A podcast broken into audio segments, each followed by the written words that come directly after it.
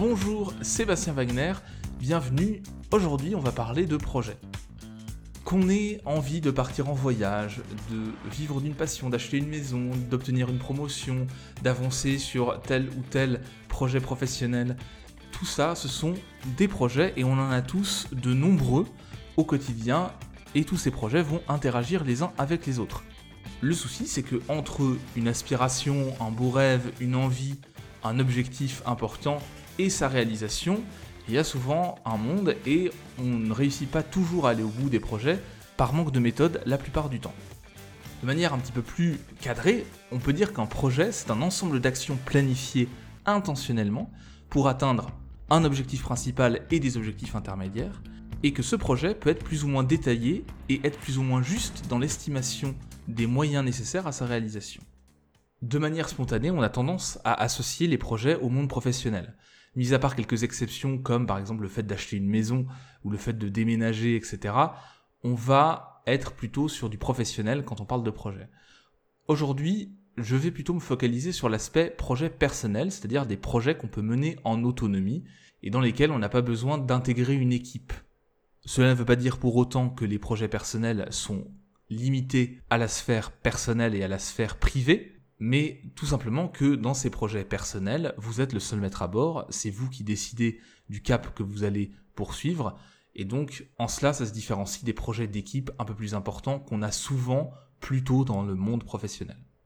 Et d'ailleurs on va aller au-delà d'un simple projet unique, on va s'intéresser à tous les projets qu'on peut avoir à un instant T, et à la manière dont ces projets sont interconnectés.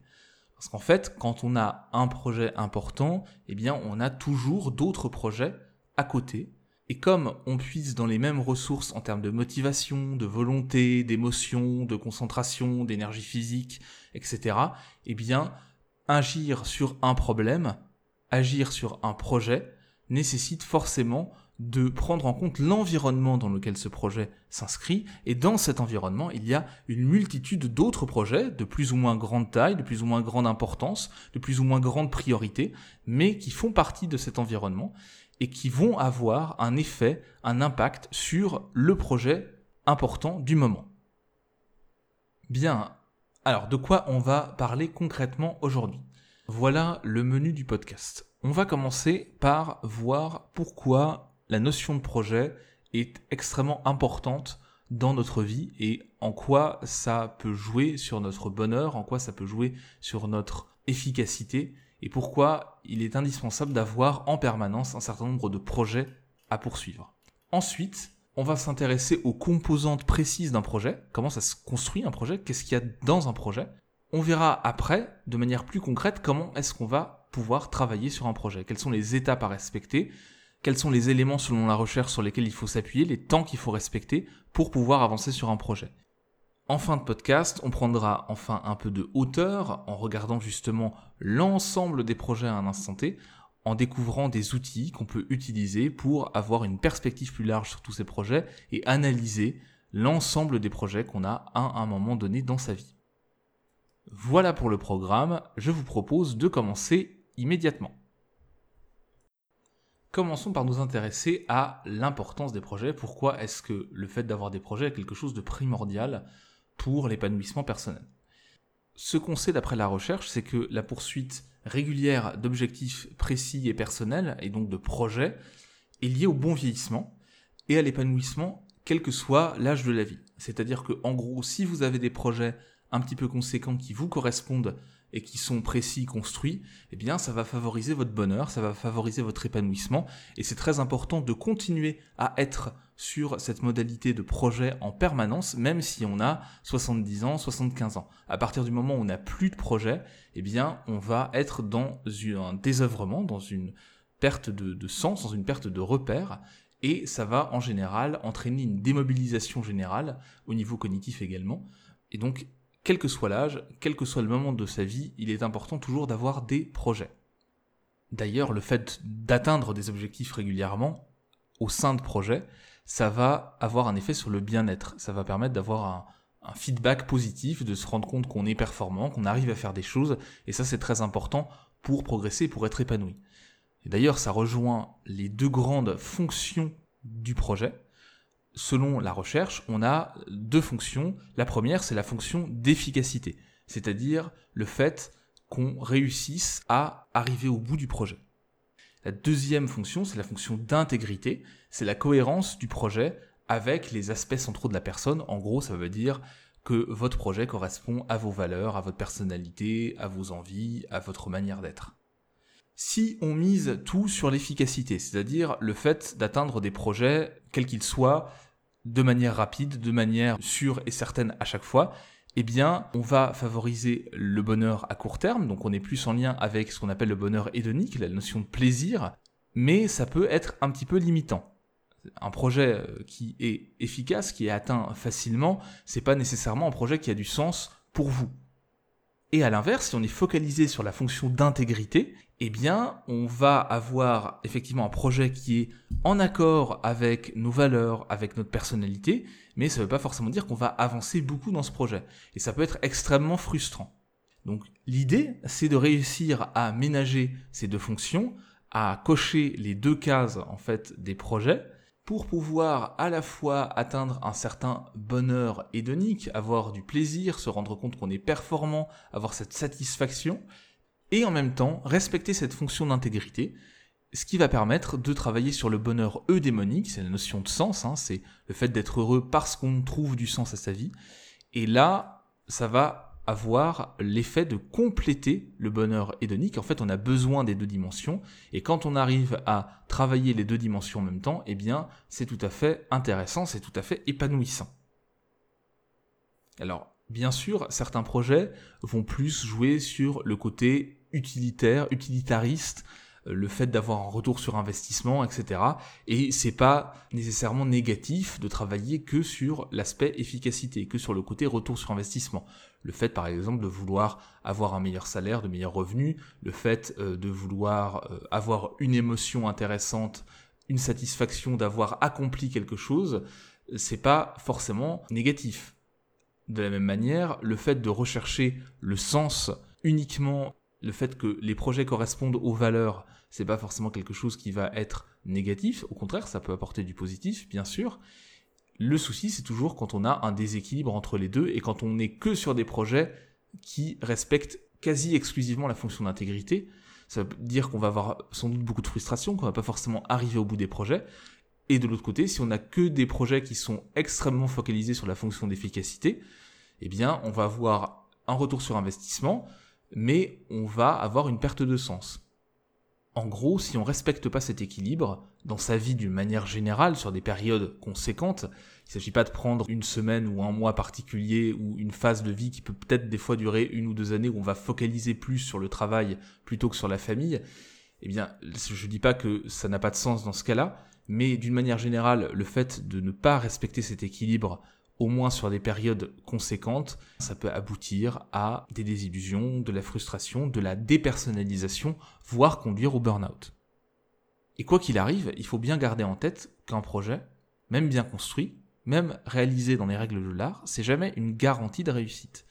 Donc oui, il est important de respecter ces deux fonctions, l'efficacité et l'intégrité, mais même quand on fait les choses parfaitement, on n'est jamais sûr d'avoir des résultats à la hauteur de nos estimations ou à la hauteur de nos ambitions. Des fois, d'ailleurs, on les dépasse. Et on n'est jamais sûr d'avoir un respect complet de nos valeurs, de notre éthique, de nos envies, de notre manière d'être tout au long d'un projet. Il y a aussi des phases où on est obligé de ménager les choses, de faire des concessions et de passer par des phases où soit on n'a pas de plaisir à faire ce qu'on est en train de faire, soit on trouve pas forcément du sens immédiatement à faire différentes tâches qui constituent le projet d'une manière générale. Évidemment, après, on peut remettre ça en perspective, on peut utiliser de nombreux outils, de nombreux recadrages pour faire en sorte qu'on retrouve du plaisir ou qu'on retrouve du sens dans toutes les phases d'un projet, mais c'est pas quelque chose qui est évident ou automatique. Alors maintenant passons un petit peu plus au concret et voyons quelles sont les étapes à respecter pour travailler sur un projet quelles que soient les approches, quelles que soient les disciplines de recherche et quels que soient les retours en fait concrets sur le terrain, on retrouve grosso modo les quatre mêmes grandes étapes pour travailler sur un projet. En préambule, je dirais qu'il faut toujours avoir un objectif bien clair. Travailler sur un projet sans avoir bien clarifié ses objectifs, sans savoir où on veut aller, c'est une mauvaise chose parce que on va forcément errer, perdre du temps et parfois même s'investir et investir du temps, voire de l'argent, dans un projet qui va être mal ficelé et qui va en fait ne pas aller dans la bonne direction. Alors on peut toujours retrouver un intérêt à avoir un petit peu erré, il y a toujours des apprentissages à tirer de ça, mais quand on commence un projet, c'est toujours très important de bien clarifier les choses au démarrage. Ce qu'il faut garder en tête aussi, c'est que même si on fait une clarification parfaite, on va forcément avoir des évolutions en cours de projet. Il y a des choses qui sont imprévisibles, il y a des choses qui évoluent. Quand on commence à travailler sur un projet, on va se rendre compte que certaines choses prévues n'étaient pas forcément tout à fait adaptées ou que des événements vont modifier nos plans et donc il va falloir se réadapter. Alors, en clair, les étapes dans un projet, elles sont au nombre de quatre, ce sont les suivantes. Au départ, on a l'initiation, le lancement, la définition du projet. C'est-à-dire qu'on prend conscience qu'un projet est possible et on prend la décision de le mener à bien, ce qui va permettre de définir un objectif principal. Deuxième étape, c'est la planification. Évidemment, avant d'agir, il faut anticiper, planifier, organiser son travail et fixer des sous-objectifs pour pouvoir bénéficier aussi de tout le pouvoir de traction et de motivation des sous-objectifs. Troisième étape, ça va être le passage à l'action, l'exécution. Quelles stratégies sont mises en œuvre? Comment est-ce qu'on s'organise? Qu'est-ce qu'on fait concrètement pour faire avancer le projet? Et puis la dernière phase, qui est souvent un petit peu négligée, mais j'y reviendrai, c'est la phase de conclusion, de clôture du projet. Alors avant de commencer et de détailler les quatre étapes, ce qu'il faut garder en tête, c'est que un projet, une idée, il faut jamais le disqualifier a priori. Même si un projet peut paraître fou, peut paraître très ambitieux, peut paraître irréaliste, avant d'avoir clarifié les choses, il est impossible de statuer vraiment sur le projet. Parfois, c'est les idées folles, les idées un petit peu délirantes, un petit peu excessives, qui vont donner les meilleurs projets, les innovations les plus intéressantes. Donc, ne reléguez jamais au placard une belle idée a priori parce qu'elle vous paraît irréalisable, mais prenez plutôt le temps, quelques minutes, quelques dizaines de minutes, pour clarifier les choses, pour travailler un petit peu sur cette idée, avant de prendre une décision définitive sur le fait que euh, vous alliez transformer cette idée en projet ou non. Commençons donc par la première étape, la phase de définition d'un projet.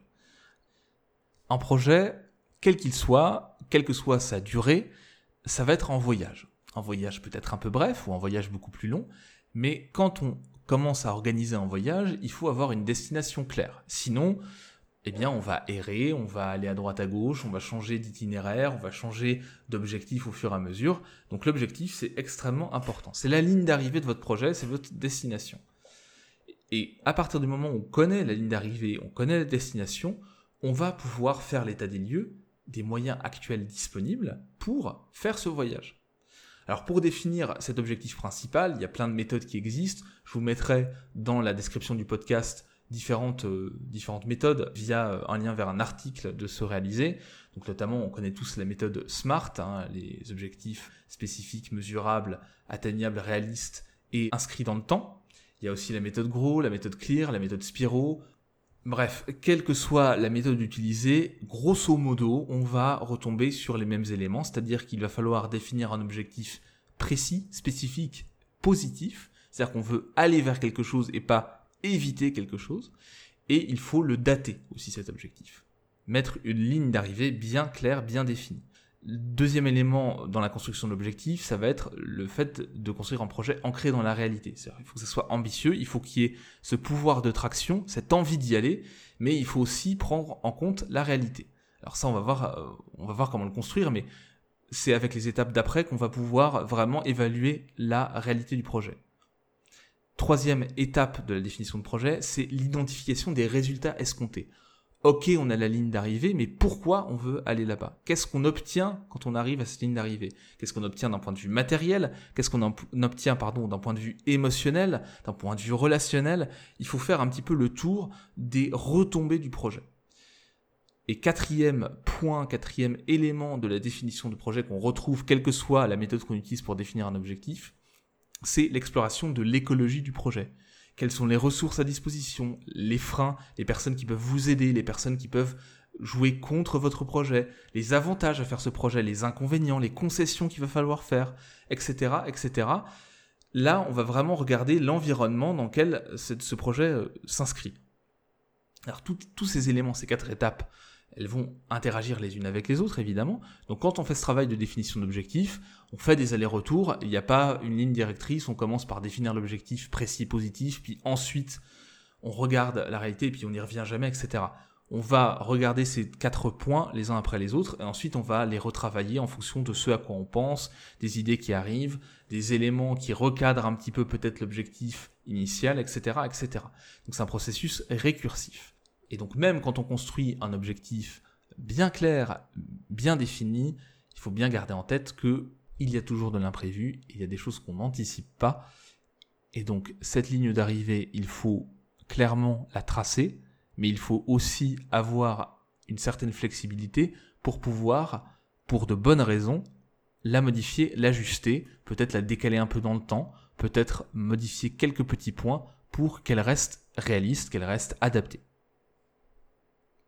Deuxième grande étape dans la gestion de projet, ça va être la planification. On a notre objectif, on a notre ligne d'arrivée, maintenant il faut définir le trajet pour atteindre cette destination autant un projet sans cap bien défini expose à toutes les errances, autant avoir une destination précise sans avoir de plan d'action, c'est le risque d'être peu productif et de vivre une frustration assez importante et répétée. Moi, ce que je vous invite à faire pour la planification, c'est plutôt d'utiliser la planification inversée. Alors, pourquoi la planification inversée et qu'est-ce que c'est la planification inversée?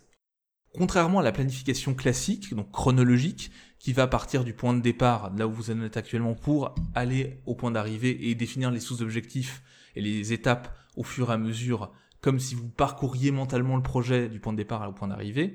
La planification inversée, elle va faire justement tout l'inverse, elle va être antéchronologique, et c'est pas du rétro-planning.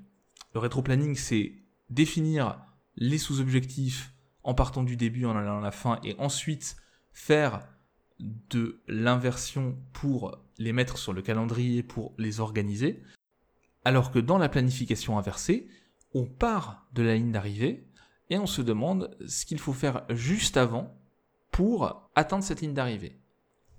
Par exemple, je veux aller en vacances au Japon, qu'est-ce qu'il faut que je fasse juste avant d'arriver à mon hôtel au Japon? Eh Bien, pour arriver à mon hôtel au Japon, il aura fallu que je prenne un taxi de l'aéroport jusqu'à l'hôtel.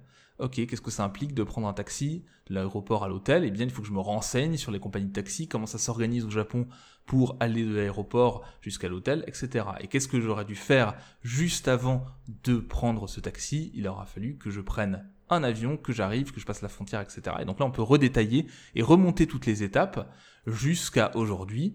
Et comme ça, en procédant de cette manière, on va éviter d'oublier plein de petites étapes importantes qu'on oublierait si on partait du point de départ pour aller au point d'arrivée. Alors la planification classique, dans le sens chronologique, elle peut fonctionner, elle peut être très efficace, mais seulement pour des projets que vous connaissez bien, dans des domaines où vous êtes expert, des choses que vous avez déjà faites de multiples fois. Là oui, vous connaissez le parcours, vous avez l'habitude, donc vous n'allez pas oublier quoi que ce soit. Mais dans la plupart des projets un petit peu ambitieux, un petit peu nouveaux que vous allez faire, il vaut mieux travailler avec de la planification inversée. Troisième grande étape dans la gestion de projet, ça va être l'exécution du projet. Alors là, on peut utiliser de nombreuses méthodes de productivité, d'efficacité, de concentration au travail, etc. Grosso modo, vous pouvez vous appuyer sur des méthodes de time boxing, comme par exemple la méthode Pomodoro. Je vous mettrai là aussi un lien vers un article sur le time boxing qui euh, vous expliquera un petit peu ce que c'est. En gros, il s'agit à chaque fois de réaliser des séances de travail efficaces sur vos projets, quels qu'ils soient d'ailleurs, même si c'est un projet très personnel ou relationnel, bah, ça peut nécessiter d'avoir des séances un petit peu de travail où on va traiter ce projet comme un projet entre guillemets sérieux, comme un projet professionnel, parce que c'est aussi comme ça qu'on peut avancer en étant précis, en étant méthodique. Ce que je vous conseille aussi pour avancer dans l'exécution d'un projet, c'est toujours de poser la première action pour démarrer, pour mettre le pied à l'étrier. Alors on peut déjà commencer ça dans la phase de planification, À chaque étape, vous vous demandez qu'est-ce qu'il faut que je fasse pour commencer cette étape, la première petite chose qui prend pas beaucoup de temps pour me mettre dans cette tâche-là. Mais évidemment, au niveau de l'exécution, ça va être quelque chose d'important à prendre en compte, à considérer, à intégrer à votre pratique.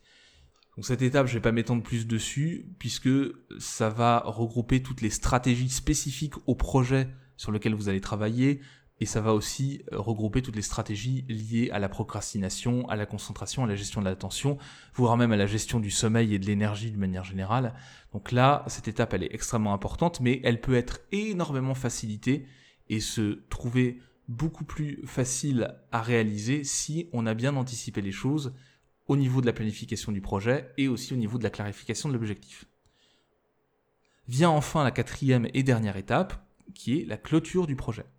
Souvent, je vous le disais tout à l'heure, dans cette étape-là, on a tendance à clore les choses assez vite. C'est-à-dire que le projet est réalisé, on est content, c'est fait, c'est livré, c'est accompli, on passe à autre chose. Le souci quand on fait ça, c'est que d'une part, on profite pas pleinement des bénéfices du projet, c'est-à-dire qu'il faut prendre le temps de savourer le chemin parcouru, de se dire ok j'ai réussi à faire ça, j'ai réussi à dépasser tel obstacle, j'ai réussi à m'adapter à tel élément, là il y a eu telle difficulté, etc. J'ai réussi à aller au-delà de ça pour vraiment pleinement profiter bah, des bénéfices, des émotions positives liées à la réalisation du projet. Et ensuite aussi faire une analyse un petit peu plus poussée du projet, bilan du projet, pour voir un petit peu ce qui a fonctionné, ce qui n'a pas fonctionné. Ça permet d'en tirer des enseignements et surtout ça donne des stratégies, ça donne des éléments de, la matière pour de futurs projets. Comme la vie est faite de projets en permanence, quel que soit le projet et quel que soit le domaine dans lequel vous avez réalisé un projet, ça vous apportera des choses pour tous vos autres projets si vous prenez le temps de l'analyse, de la pratique un peu réflexive et du bilan. Donc dans un bilan objectif d'un projet, on peut se demander, on peut se poser les questions suivantes. Qu'est-ce qui a fonctionné comme prévu? Qu'est-ce qui n'a pas marché? Quelles sont les difficultés qu'on a rencontrées? Est-ce qu'elles sont récurrentes? Est-ce qu'elles sont imprévisibles?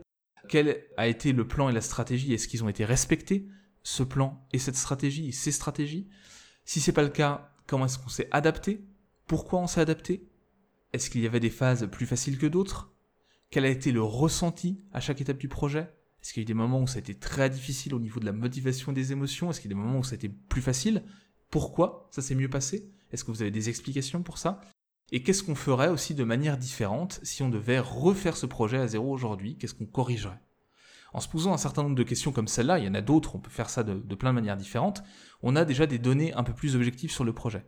Et puis après, on peut creuser aussi l'aspect subjectif, je vous le disais hein, dans les questions, l'aspect émotionnel, l'aspect vécu, l'aspect relationnel. Est-ce que ça a aussi touché des relations, le fait d'avancer dans ce projet? Est-ce que ça a mis à mal des relations? Est-ce que ça a permis d'en créer de nouvelles? Est-ce que ça en a renforcé?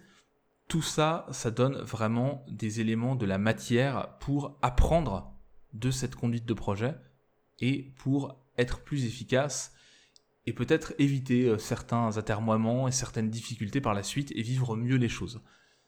Autre chose qui peut être intéressante quand on fait le bilan d'un projet, c'est de chercher à récolter le feedback de personnes autour de vous. Alors soit il y a des personnes qui sont touchées directement par le projet et à ce moment-là, c'est bien d'aller leur demander ce que ça leur a apporté, est-ce que ça leur a compliqué la vie ou pas, est-ce qu'il y a des choses qu'elles ont à dire sur le résultat du projet.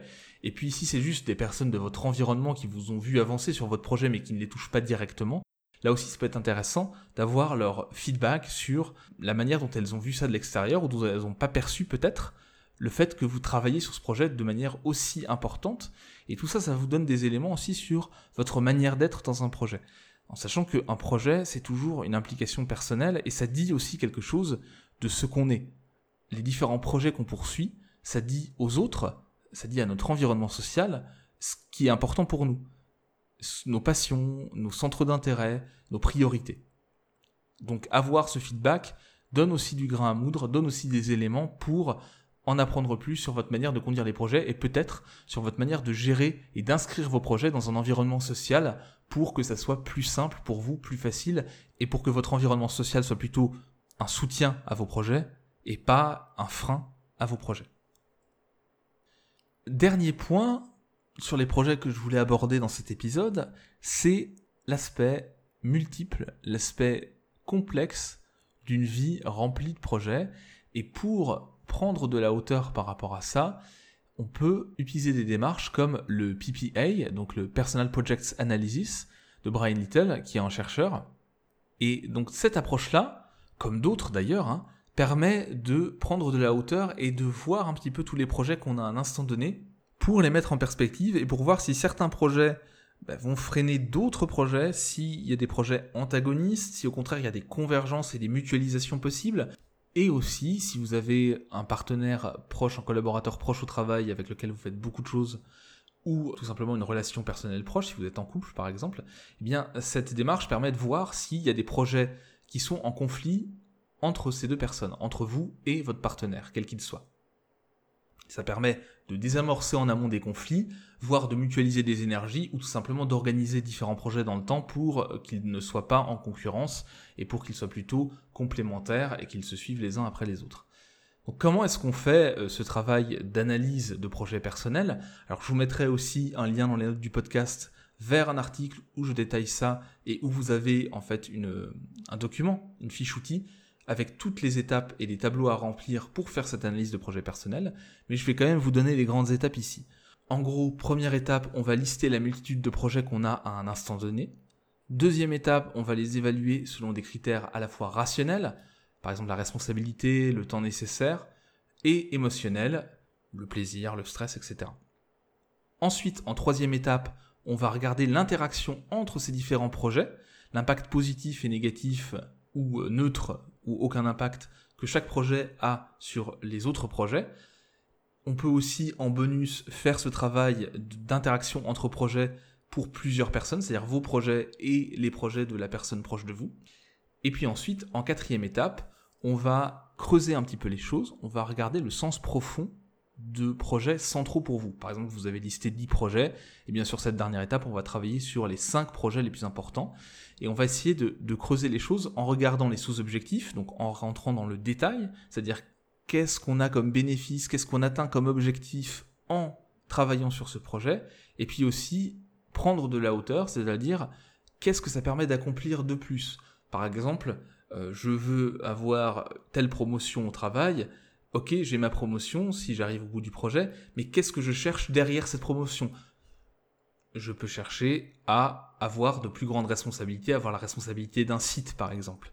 Et qu'est-ce que je cherche derrière cette responsabilité de site? Eh bien, ça peut être d'avoir une reconnaissance professionnelle dans mon domaine particulier, etc., etc. On peut creuser encore plus, donc on va aller sur plusieurs niveaux pour voir un petit peu quels sont les grands objectifs et faire la connexion entre un projet et ses propres valeurs. Et ce travail permet aussi de donner plus de sens au projet et donc de travailler sur la fonction d'intégrité d'un projet. Verse, quand on va plus dans le détail, on va plutôt travailler sur la fonction d'efficacité. Donc tout ce travail d'analyse de projet, de croisement des projets, permet d'aller beaucoup plus loin et de vraiment avoir une vision globale des choses. Donc c'est aussi une démarche que je vous conseille de faire. Alors il ne s'agit pas de la faire euh, toutes les deux semaines, bien sûr, mais faire ce travail une fois par an, deux fois par an d'analyse de projet, ça peut être vraiment intéressant et ça permet de mettre en perspective les choses et de revoir aussi ses priorités parfois. Qu'est-ce qu'on peut dire du coup en conclusion sur les projets? Eh bien, c'est quelque chose évidemment d'indispensable à notre épanouissement personnel avoir une vie sans projet, c'est quasi impossible. En tout cas, si on veut être heureux et épanoui, c'est indispensable. Et ces projets, c'est aussi important qu'ils soient efficaces, qu'ils soient bien construits.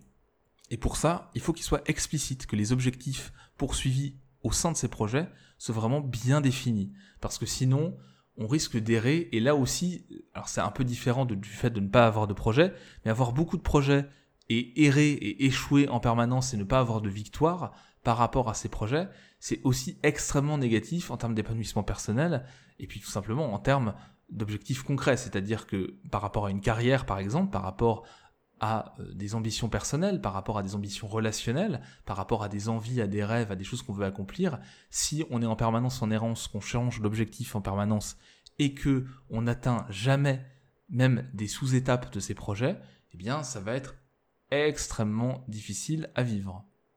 Donc je vous invite vraiment à prendre le temps d'organiser, de planifier, d'évaluer les projets que vous avez pour vraiment en tirer pleinement tous les bénéfices.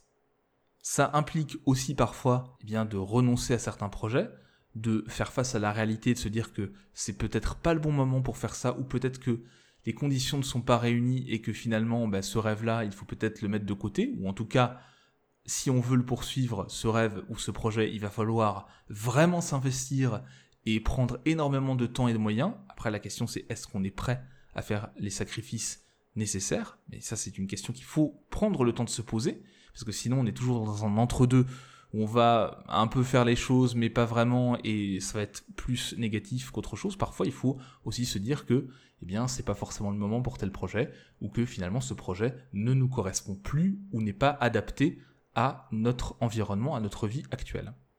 Et à l'inverse, parfois, bah, découvrir que telle ambition, tel rêve, finalement, c'est possible, et que si on s'y met un petit peu plus, si on travaille, si on détaille ce projet, eh bien, il va devenir quelque chose de concret. On va pouvoir aller au bout et ça va apporter énormément de satisfaction de transformer ce rêve, cette idée un petit peu folle, en quelque chose de concret et de réel. ce que j'aimerais que vous reteniez sur ce podcast, c'est qu'il n'y a pas que les projets professionnels en équipe extrêmement importants qui impliquent euh, énormément d'argent, plein de personnes, voire plusieurs sites, etc., des équipes complexes, qui méritent qu'on y consacre du temps en termes de planification et en termes de travail concret et précis et organisé. Tous les projets méritent ça, et prendre le temps de faire ce travail sur vos projets personnels, et encore une fois, les projets personnels, c'est pas forcément des projets qui sont que du domaine des loisirs ou de la famille ou euh, de la vie privée. Les projets personnels, ça peut aussi être des projets personnels au travail, dans le cadre professionnel. Et là aussi, il n'y a pas de petits projets, il n'y a pas de choses à négliger. Il faut d'abord faire ce travail d'évaluation et de clarification pour voir si c'est intéressant pour nous de consacrer du temps, de consacrer de l'énergie à telle ou telle ambition, aspiration, rêve, etc. Vous retrouverez un certain nombre d'outils, d'articles du blog en note de ce podcast qui vous permettront d'avancer sur vos projets. Donc n'hésitez pas à regarder les notes du blog et à aller consulter ces articles. Il y a des outils à télécharger notamment. Et puis vous trouverez, comme d'habitude, toutes les références sur lesquels je m'appuie en note du podcast si vous souhaitez lire par exemple des articles de recherche à ce sujet. Et voilà, c'est tout pour aujourd'hui. Je vous remercie beaucoup d'avoir écouté cet épisode du podcast Se réaliser. Si vous l'avez apprécié, n'hésitez pas à le noter sur iTunes ou sur la plateforme sur laquelle vous l'avez écouté. C'est ce qui permet au podcast de remonter dans les résultats de recherche et c'est ce qui lui donne de la visibilité.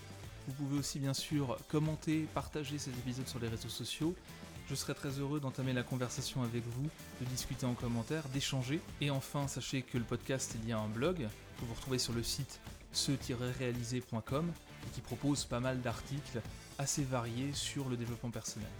Donc je vous remercie à nouveau d'avoir écouté cet épisode et je vous dis à très bientôt pour un nouvel épisode du podcast Se réaliser. Salut